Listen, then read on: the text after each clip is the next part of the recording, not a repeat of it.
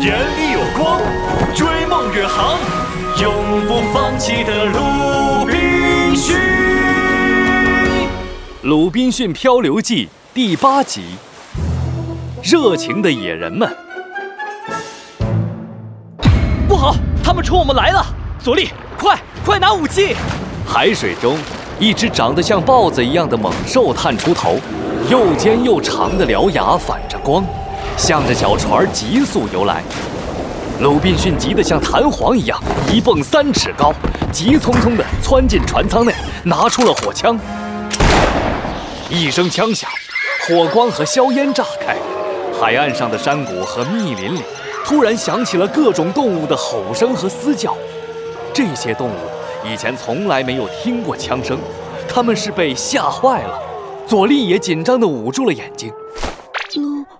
鲁滨逊，哈哈，别紧张，那只野兽已经去跟上帝聊天了，它再也不能伤害我们了。野人朋友们，没事了，回来吧。我叫鲁滨逊，不用谢，不用谢，我只是救了你们而已啦，不过是冒着生命危险。哈哈哈，哎呀，好吧。快谢谢我！哎，你们有水吗？就是喝的，咕噜咕噜咕噜的水。哎哎呀，就是咕噜咕噜咕噜咕噜咕噜咕噜咕噜咕噜。哎哎，不要学我咕噜咕噜。哎，不对，是咕噜咕噜。哎，也不对。哎呀，急死我了！鲁滨逊比手画脚的开始跟野人们交流起来，但野人们满脸迷茫，根本听不懂他在说什么，急得鲁滨逊是又重重一拍大腿。哈哈，没想到野人们也整齐划一的跟着拍了起来，脸上露出灿烂的笑容。在他们看来啊，这真是一种新奇的打招呼的方式。鲁滨逊都快哭了。一旁的左立灵机一动，悄悄转身进船舱，抱出了装水的罐头，用力的晃了晃，水空了，快没水了！马克鲁，马克鲁！哦，哈哈，哎，他们听懂了，沟通很顺利。哇，左立快看，那是水吗？野人为我们搬来了两缸水，还有一些看起来能吃的东西。哦，天哪！真是太棒了！我们得继续启程了，我的朋友们，Goodbye！咕噜咕噜。呃，野人们真是太热情了。哈哈哈哈鲁滨逊，我们接下来去哪儿呢？啊，佐利，你知道塞内加尔河吗？我们去那儿，就在福德角的附近，那里有一条航线，很多欧洲船会经过。哦。反正你去哪儿，我都跟着你。